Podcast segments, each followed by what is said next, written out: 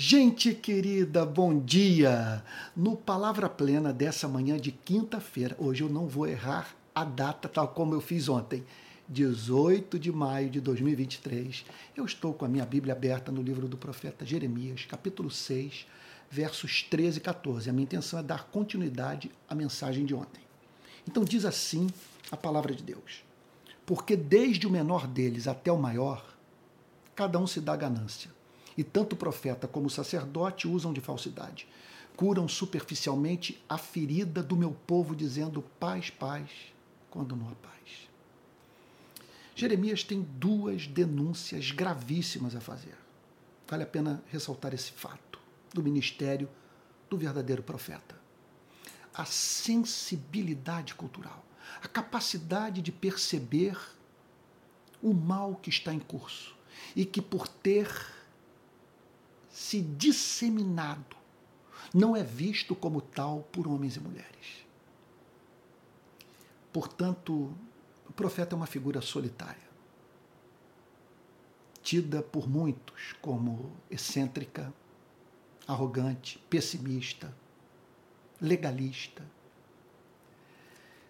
e que costuma ver própria instituição religiosa se voltar contra o seu ministério e amigos se afastarem, com medo de, em razão do contato com o profeta, perderem popularidade, inviabilizarem os seus negócios, serem vistos como coniventes com uma mensagem que perturba, que vai de encontro à opinião da maioria e que, portanto, é considerada como é, a simples opinião, sabe? De alguém é, cuja a sanidade mental é objeto da desconfiança de muitos. Essa é a experiência do profeta. É visto como louco. Pois bem, Jeremias foi levado a declarar que a sociedade do seu tempo era regida pelo princípio da ganância. Ele via homens e mulheres dedicados ao acúmulo de riqueza, à prosperidade material, quer dizer, à concentração de poder econômico e, consequentemente, uma sociedade envolvida com as injustiças mais hediondas que representavam lá na ponta sofrimento para muita gente. O profeta não tem como ficar calado. Não tem como ficar mudo. Em conexão a isso, olha a cena. Jeremias olha para o lado e percebe que os seus companheiros de ministério endossavam a cultura ele diz o seguinte: vocês estão envolvidos com a mesma ganância. E, em razão de estarem focados em visibilidade, sabe, ansiando por poder, por não quererem se indispor com a sua audiência, vocês falsificam a mensagem. Jeremias diz: o profeta e o sacerdote usam de falsidade. Usam de falsidade. O que, que significa usar de falsidade? Se levantarem para falar em nome de Deus, mas de modo adulterar a palavra de Deus, a fim de que aquela parte do conteúdo da palavra de Deus que tornava a vida do profeta e do sacerdote mais difícil, uma vez que atraía a indignação da sociedade, sabe, que aquela parte fosse relativizada. Eles simplesmente não conseguiam enxergar certos temas na revelação. É como alguém já disse, é muito difícil você enxergar aquilo que o seu salário não permite ver. E porque eles eram focados em popularidade. Não queriam se indispor com a sociedade. Usavam de falsidade. E assim curavam superficialmente a ferida do povo. Jeremias vê aquela sociedade como uma sociedade doente, que precisava de cura. O único remédio, a, a pregação autêntica da palavra de Deus, que os profetas e sacerdotes se recusavam a fazer. E assim, portanto, tornavam o mal crônico, conforme eu acabei de dizer, transformado dessa, dessa maneira em traço da cultura, a sociedade cada vez mais doente, a vida em sociedade inviabilizada, Deus distante do culto, uma vez que não era a sua intenção se associar com a prática pecaminosa feita no seu nome. Em razão disso tudo, o profeta vê aqueles homens dizendo paz, paz, enquanto não havia paz. Ele simplesmente dizia o seguinte: não haverá juízo sobre essa cultura. Essa sociedade não vai ser julgada. Deus é, se agrada da forma como vocês vivem. Era o que os profetas e os sacerdotes diziam. Jeremias dizia: Isso é mentira. A natureza santa de Deus exige que ele julgue essa sociedade. Portanto, eu, em razão do conteúdo desses versos 13 e 14, eu me dediquei à tarefa, a partir de ontem, de falar sobre essa espécie de mensagem que cura superficialmente a ferida do povo, por anunciar uma falsa promessa de paz. Ontem, eu procurei é, identificar três falsas promessas de paz presentes em não poucos púlpitos do nosso país. Note que eu não estou generalizando. Longe de mim, mas eu digo isso com temor de alma, de julgar que eu estou sozinho vendo que ninguém mais consegue enxergar. Tem muita gente fiel, santa, indignada com o que está em curso na nossa nação. Contudo, nós podemos falar de em termos de ferida do meu povo, curada superficialmente por homens falsos que dizem paz, paz, falam apaixonadamente. Paz, paz. Não é apenas paz, é paz e paz, enquanto não há paz. Então, ontem eu apresentei três inverdades, três falsas promessas de paz presentes em não poucos púlpitos do nosso país. Então, a primeira que é a salvação universal. Que no final todos serão salvos. Isso é uma mentira, não é ensinado mesmo pelo próprio Senhor Jesus. Segundo lugar, dizer que Deus é bom. De modo, de modo a estimular homens e mulheres a serem muito maus, porque muito maus, porque Deus é bom. Quer dizer, o que eu estou querendo enfatizar é que é proclamação de falsa promessa de paz, de anunciar a bondade de Deus em detrimento da sua justiça. A Bíblia e, e os fatos concretos da vida desse planeta revelam que Deus é infinitamente bom, mas que não negocia a sua bondade por amar os seres humanos. Ele é justo. Em terceiro lugar, eu declarei que é falsa promessa de paz anunciar que a salvação é possível sem conversão.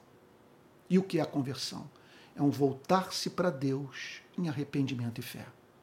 A Bíblia não dá, simplesmente não dá esperança de redenção para aquele que não se converte, para aquele que não se volta para Deus, repito, em arrependimento e fé. O que é arrependimento e fé? Arrependimento é a convicção de que vivíamos uma vida de desamor. Que nossa conduta não se ajustava ao caráter de Deus. Que nossas palavras nos condenavam. Que, em suma, que a vida que nós vivíamos era feia. E aí nós nos arrependemos. Choramos pelas nossas iniquidades e tomamos a decisão de não sermos mais os mesmos. A fé é o que nos faz confiar que Deus acolhe o arrependido por causa do sangue de Jesus Cristo derramado na cruz. A fé é o que nos faz é, assim, nos comportarmos com o que pode ser interpretado por muitos como assim comportamento próprio de cara de pau. Porque o que é a fé? É você participar da festa do reencontro com o Pai. Deixar o pai botar anel no seu dedo, sandália nos seus pés, trocar suas vestes e dizer para todos: esse meu filho estava morto e reviveu, estava perdido e foi achado. E você se deixar abraçar e participar do banquete sem passar pela senzala, sem pagar pelo que gastou. Isso é fé.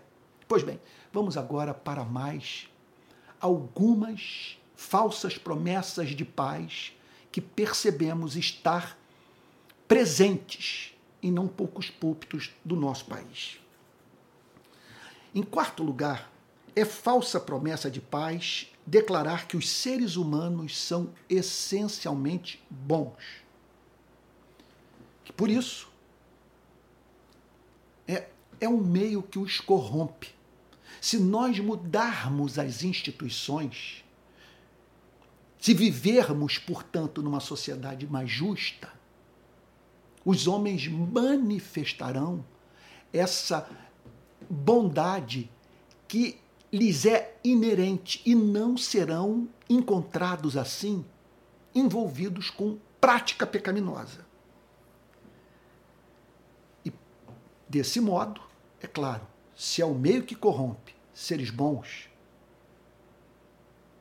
se eles se comportam de uma determinada maneira, em razão das circunstâncias que os afetam, o homem não é responsável, sendo assim, pelas suas ações. Logo, o ser humano não será julgado por Deus. A Bíblia não ensina isso. Ora, se o meio corrompe o homem, nós temos que fazer uma pergunta básica: quem cria o meio? Sabe? Quem, quem, quem forja essa cultura de ganância, de exploração, de opressão? De onde ela surge? A Bíblia não ensina isso. A Bíblia declara com muita clareza que o homem é possuidor de uma natureza depravada. O que é que eu quero dizer com isso? Isso é uma forma de tratar da doutrina muito presente na literatura reformada ou calvinista. Eu sei que ela é dura, eu concordo com ela. O que, que significa é, é, é, falar nesses termos? De um ser depravado. Significa, teologicamente, afirmar que o ser humano foi tornado escravo do pecado. Que ele é visceralmente egoísta e que somente a graça regeneradora irresistível de Deus para fazer com que o ser humano torne-se livre da sua obstinação pecaminosa. Portanto, é falsa a promessa de paz levar o ser humano a pensar que ele é pecador porque ele peca. Ora, ele, é, ele peca porque é pecador. Ele não é considerado pecador por Deus apenas em razão da da prática do ódio, da indiferença, do seu comportamento arrogante. Não, ele, ele, ele, ele, ele, ele manifesta ódio. Ele se comporta de modo arrogante, egoísta, porque ele é pecador. É uma ilusão dizer, portanto, que a Bíblia ensina o homem a amar a si mesmo. Amarás ao próximo como a ti mesmo. E há quem interprete o versículo da seguinte forma: olha aí, Jesus ensinando o ser humano a primeiro se amar para depois amar o próximo. Jesus pressupõe que o homem é ensandecido de amor por ele próprio. Nós nascemos assim. E o problema não está em nós nos amarmos. A Bíblia faz muitos apelos ao amor próprio. De modo que, ao pensarmos em nós mesmos, nos voltemos para Deus. O que as Escrituras condenam é o egoísmo. É esse amor pró é, é, é, é esse amor próprio, maculado pelo pecado, que faz, portanto, que relativizemos a vontade de Deus e passemos por cima do próximo e de todo aquele que serve de obstáculo à nossa ganância. Essa é uma, portanto, perigosíssima falsa promessa. E você dizer que, que o homem nasce bom, que o meio que corrompe, e, portanto, Deus não o julgará. Isso não é ensinado pelas Sagradas Escrituras. É, em quinto lugar, é falsa promessa de paz é afirmarmos que interesse por teologia é sinal de novo nascimento. Que se uma pessoa é encontrada dedicada ao estudo sobre a história dos avivamentos, se ela é vista devorando as biografias dos santos de Deus, se ela, portanto, é tida como profunda conhecedora, vamos assim dizer, da tradição teológica reformada. Ela subscreve a confissão de Westminster. Ela leu três vezes as Institutas de João Calvino. Logo ela nasceu de novo. Olha, isso é uma falsa promessa. É, uma falsa, é um falso sinal de novo nascimento. É evidente que quem nasceu de novo tem amor pela verdade e vai se interessar pela história daqueles com os quais se identifica, que professam fé no mesmo Cristo. Que essa gente ama. Contudo, é possível conhecer teologia e não conhecer a Deus. Olha o triste espetáculo que observamos na nossa terra, dado por pessoas que se dizem conhecedoras de teologia, que se apresentam como calvinistas, estão entre as mais arrogantes, de comportamento mais execrável nas redes sociais, dedicadas aos tais cancelamentos, ávidas por discussões em público, a fim de adquirirem é fama e granjearem seguidores. São jocosas, são debochadas, sabe? São escarnecedoras. Então, não nos esqueçamos jamais que os demônios são calvinistas, eles conhecem teologia, mas não amam aquilo que sabem ser verdadeiro. Portanto, uma coisa é você conhecer, é você conhecer teologia. Outra coisa é conhecer a Deus. Uma coisa é você manter contato com a tradição de espiritualidade reformada. Outra coisa é você ter o espírito é, calvinista, o espírito cristão, genuinamente cristão, que nós encontramos também nos, nos, nossos irmãos arminianos. Uma coisa, portanto, é você conhecer teologia arminiana, conhecer teologia calvinista. Outra coisa é você ter o espírito de homens, por exemplo, como, como Jonathan Edwards, como John Stott, como Martin Lloyd Jones, como John Wesley.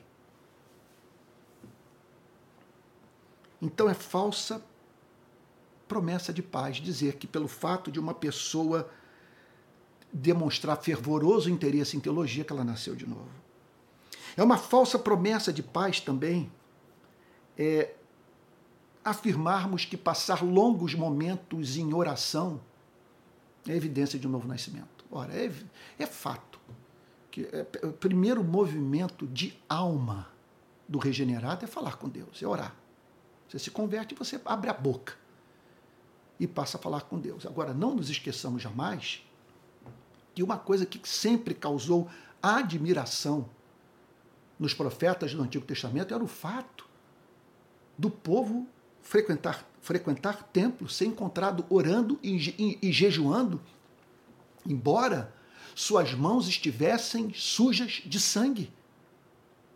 Observe os fariseus jejuando duas vezes por semana e, contudo, sendo confrontados da forma como Cristo não confrontou mais ninguém, segundo os, as narrativas do Novo Testamento. Cristo deu um tratamento para o farisaísmo em, em termos tais que somos levados a crer que o que era encontrado na vida daqueles homens que jejuavam duas vezes por semana era profundamente repulsivo a Jesus. Eh, repulsivo a Jesus. Olha os demônios orando. Senhor, permita-nos entrar nessa manada de porcos. Portanto, passar uma madrugada em vigília, sabe? É uma maravilha você passar a noite orando. Agora, para se levantar dali, para lavar os pés dos irmãos, para socorrer o necessitado, para viver um cristianismo compassivo, caracterizado pelo exercício diário da misericórdia, da compaixão pelos que sofrem. Uma outra promessa de paz é declarar que, pelo fato de uma pessoa ser conservadora, ela já está pronta para entrar no reino dos céus. Ora, como diz o apóstolo Paulo na carta aos Romanos, capítulo 5, dificilmente alguém morreria por um justo, pois poderá ser que pelo bom alguém se anime a morrer. Uma pessoa pode ser justa e não ser boa. Pode revelar um profundo apego à lei mas, olha, não estimular ninguém a abrir o coração com ela, em razão do fato dela ser perversa. Ela é justa, mas não tem doçura, não tem amor, não tem misericórdia. Então, ela, ela é conservadora, mas é seletivamente conservadora. Ela não conserva o que Cristo conservava. Ela conserva o que uma cultura que o Brasil importou é capaz de conservar e da forma mais assimétrica possível. Portanto, enfatizando alguns valores que devem de fato ser defendidos por todos os cristãos, mas ao mesmo tempo trivializando o que de mais importante existe na ética do Novo Testamento aquela que nos foi ensinada por Cristo. Então você, quer dizer, você lida com conservadores. Aí você olha para o que eles estão escrevendo, porque eles estão defendendo, quer dizer, pelo fato de você ver essa, aquela pessoa envolvida com o combate ao uso de drogas, ao aborto, ou ao, ao, ao alcoolismo, ou defender um, um modelo político-econômico, você olha então diz o seguinte: olha, essa pessoa não precisa nem do evangelho. Se ela é cristã, você diz: eis alguém cheio do Espírito Santo. Eis alguém que, que é, é, maduro, que compreendeu a mensagem de Cristo. Pera lá. Olhe para o conservadorismo farisaico, para a obsessão daquela gente em conservar as tradições, em detrimento do amor e para tal esmagando a cana quebrada, apagando, conforme disse Jesus, a torcida que fumega, tornando a vida das pessoas mais difícil do que já era.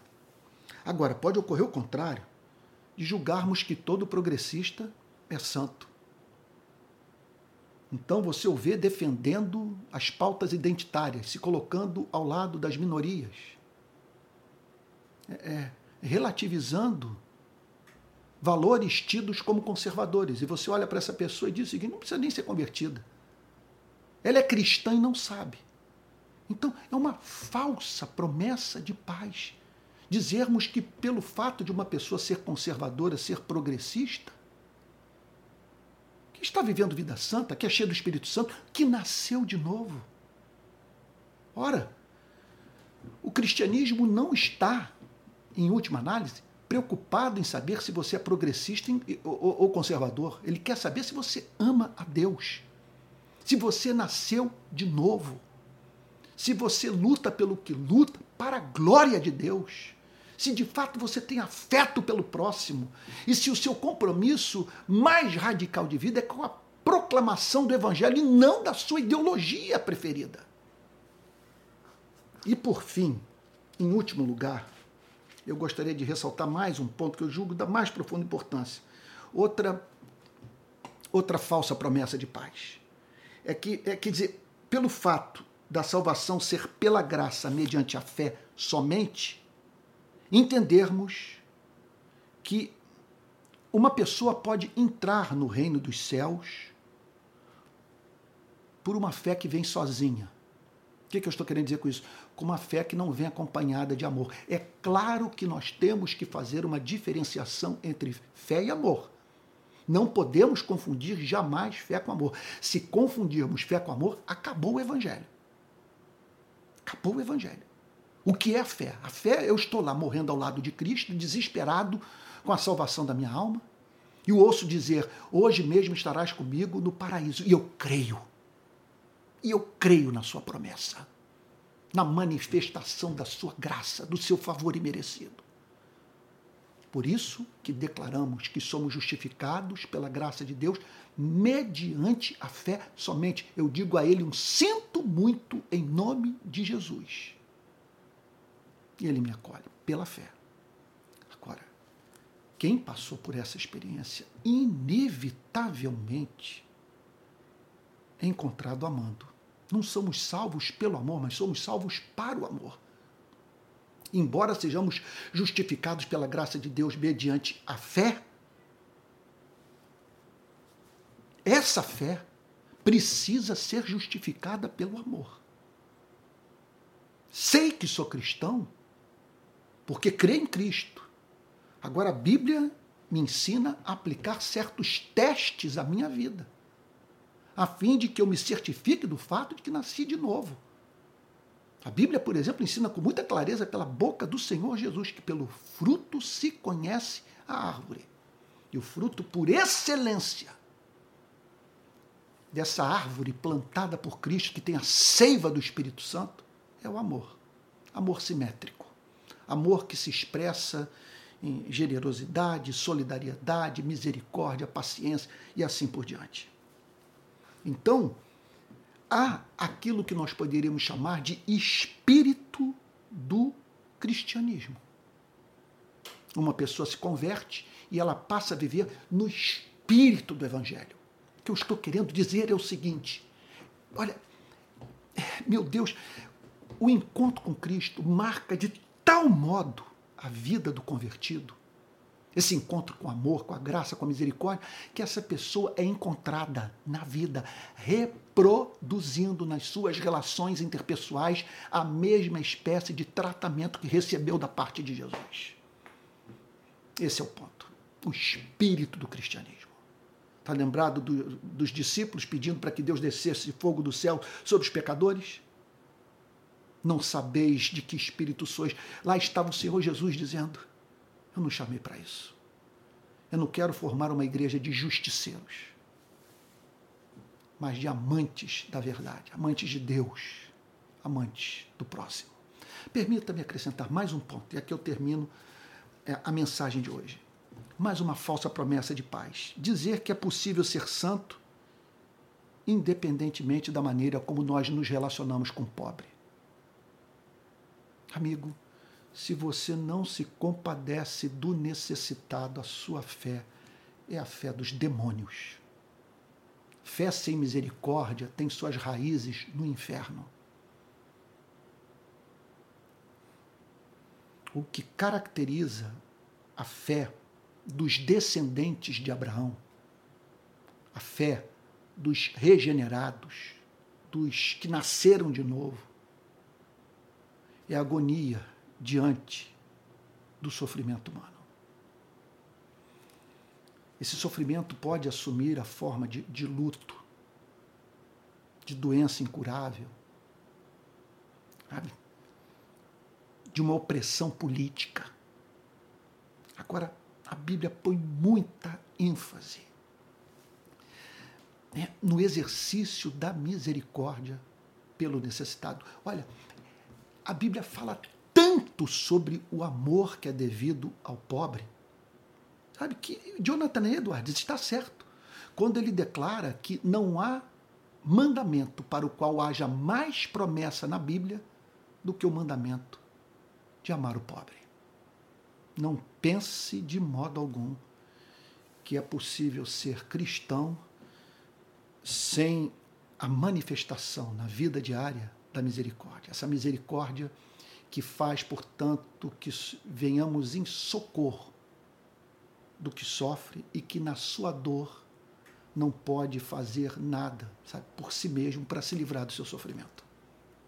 Sabe? E ela, essa misericórdia tem que se fazer presente quando estamos diante do nu, quando estamos diante do faminto, do desempregado. Ela deve nos levar a lutar não apenas por dar o pão, mas também por criar massa crítica. O que, que eu estou querendo dizer com isso? Por levantar uma questão que deve ser objeto do pensamento de todos. Por que é necessário ainda dar o pão? Porque há pessoas pedindo pão. O que faz com que elas não sejam autoras da sua própria história, da sua própria vida. Bom, eu gostaria de parar por aqui e chamá-lo para orar. Vamos juntos falar com Jesus? Pai Santo, em nome de Jesus, o teu único filho nós pedimos que não façamos parte desse diagnóstico feito pelo profeta Jeremias. Que não sejamos eh, encontrados apresentando ao nosso país e à igreja falsas promessas de paz. Não permita que sejamos considerados falsos, Senhor. Pregadores que usam de mentira, de inverdade, que não querem pagar o preço do real compromisso com a verdade revelada. Em nome de Jesus, Senhor. Tire esse espírito de mentira da boca dos pregadores brasileiros. E ajuda-nos, Senhor, a anunciarmos ao mundo e às nossas igrejas aquela paz para a qual há fundamento aquela paz que está fundamentada no Evangelho de Jesus Cristo e nas implicações do Evangelho para a vida daquele que o abraça. Faz assim, Senhor, em nome de Jesus. Amém. Amigo querido, amiga querida, eu vou dar sequência amanhã pregação de hoje. Eu devo entrar com essa série de mensagens também na semana que vem. Tá bom? Vou continuar falando sobre falsas promessas de paz. Eu peço que você pense nisso tudo. A meta é a reforma das nossas igrejas. Penso que essa é a grande tarefa da nossa geração: pregar o evangelho para os evangélicos. Bom, quero encerrar dizendo o seguinte, que pode parecer é, servir de tropeço para muitos, mas eu tenho que tocar nesse tema. É, esse programa é, é uma produção minha e eu dependo de recursos para manter esse canal, para manter o meu ministério, a minha vida. Estou usando de total franqueza. Houve uma guinada do meu ministério. E hoje eu estou dependendo muito é, para a execução do meu trabalho de recursos provenientes das redes sociais. Se você quiser colaborar, aqui vai o Pix, palavraplena.gmail.com. Sugiro também que você se torne membro do canal, vai me ajudar enormemente. Tá bom? Os últimos programas foram mais extensos do que o que eu quero. Eu espero enxugá-los mais. Mas eu peço que você compreenda que, devido à relevância de tudo, é, foi, foi difícil ser mais objetivo. Sabe? Foi difícil, meu Deus, conter a enxurrada de pensamento. Sabe? Porque eu amo tudo isso. Amo igreja, amo o evangelho. Gostaria de, antes da morte, ver um avivamento no Brasil, que eu nunca testemunhei. E por isso essa mensagem tão, tão longa. Mas que eu espero que tenha abençoado você, tá bom? Fique com Jesus. Até o próximo Palavra Plena.